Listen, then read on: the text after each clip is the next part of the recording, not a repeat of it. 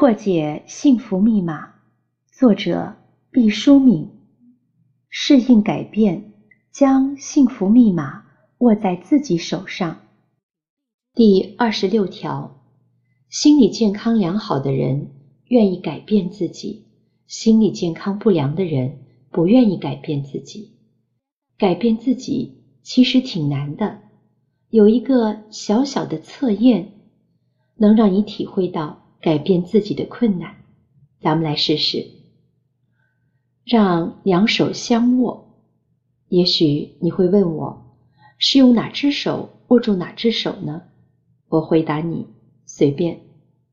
现在你的两只手握在了一起，请用力握一握，感受一下那种力度和温度。好了，当你把这个动作完成之后，请听我的安排。现在松开你的手，然后再把两只手握起来。你可能要说，这有什么不同呢？哦，忘了提醒你，这一次的两手相握，请把刚才在上面的那只手调到下面，而下面的那只手换到上面来。也就是说，如果你刚才是左手握着右手。现在就是用右手握着左手，或者反之，请细细体会，这感觉有什么不同？我相信你一定感到了轻微的不适，你可能会觉得好像那不是你的手，有一种别扭，甚至是陌生。这就是改变带给我们的不适应。当你面临改变的不安时，请交叉着握握自己的手。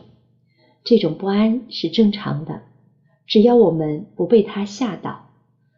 你甚至应该感到一种由衷的高兴，因为这种不安的存在向你证实了改变正在进行中。第二十七条，一个心理健康的人能够恰如其分地表现自己的能力。而一个心理健康不良的人，则常常表现的自己很脆弱和易受伤害。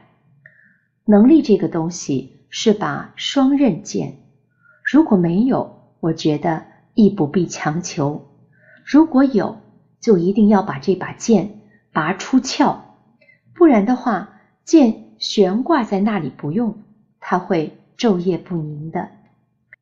美国心理学家马斯洛。有一段名言：“如果你有意的避重就轻，去做比你尽力所能做到的更小的事情，那么我警告你，在你今后的日子里，你将是很不幸的，因为你总是要逃避那些和你的能力相联系的各种机会和可能性。”这句话很精辟，你逃避你的才能。你的才能就在那里发酵，并生出毒素。比如说，你们部门要提拔一位负责人，如果你尽力争取了，最后由于种种原因你没有入选，一个心理健康的人会坦然面对这种失败，他的内心是平静的。但是如果由于你害怕竞争，被动的等待，一言不发。直到别人走上这个岗位，设想一下，这个心理健康不良的人会怎么样呢？如果他真有才能，他会看出新上任的负责人有很多疏漏之处，他不会主动的去帮助他，而会看人家的笑话。当工作真的出现失误的时候，他会做出三年早知道的模样，说风凉话。当领导来征询他的意见时，他又会摆架子，做出漠然的姿态。你看，如果事情真是这样发展下去，他那未曾施展出来的才能，岂不是加害他了吗？如果你一辈子都在逃避施展自己才能的机会，那么你会很辛苦。你要和自己捉迷藏。你要不断的说服自己退却，说服自己装傻，说服自己糊涂。即使你千般小心，万般韬晦，也免不了有偶尔露峥嵘的时刻。那时，人们会觉得你不真诚，见死不救，看人笑话，会给你的人品打个低分。怎么样？这样的结果可是你的初衷，是心理健康不良的人始料不及的吧？第二十八条，心理健康的人对自己的行为负责，心理健康不良的人逃避责任，以无助和自责为借口。我觉得婚礼上有一句常说的话足够反动，什么话呢？就是新郎常常会满怀深情的对新娘说：“我会给你幸福。”新娘呢，就像喝了迷魂汤，满怀痴情的把小手交到新郎的手中，以为从此就踏上了幸福的康庄大道。为什么说这句话很反动呢？因为按照常识。幸福这件事是要自己负责的，是任何人都不能包办的。你不能相信如此重大和紧要的事情能够全权委托他人办理。就算他是好意，他是真情，你也千万不能相信。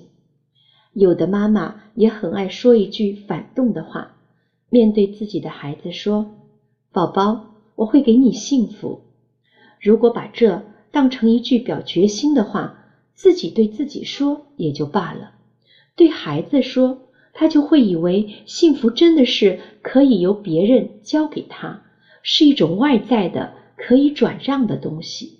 不，不是这样的。你必须为自己负责，对所有的事负责，包括幸福。只有那些心理不健康的人，才把命运的缰绳交到别人的手里。一旦野马脱缰，他们往往大惊失色、怨天尤人，不知道事情在哪一个环节上出了纰漏。其实很简单，从根子上就失误了，是他们自己把生活变成了沾满洋葱汁液的手绢，一深入接触就泪流满面。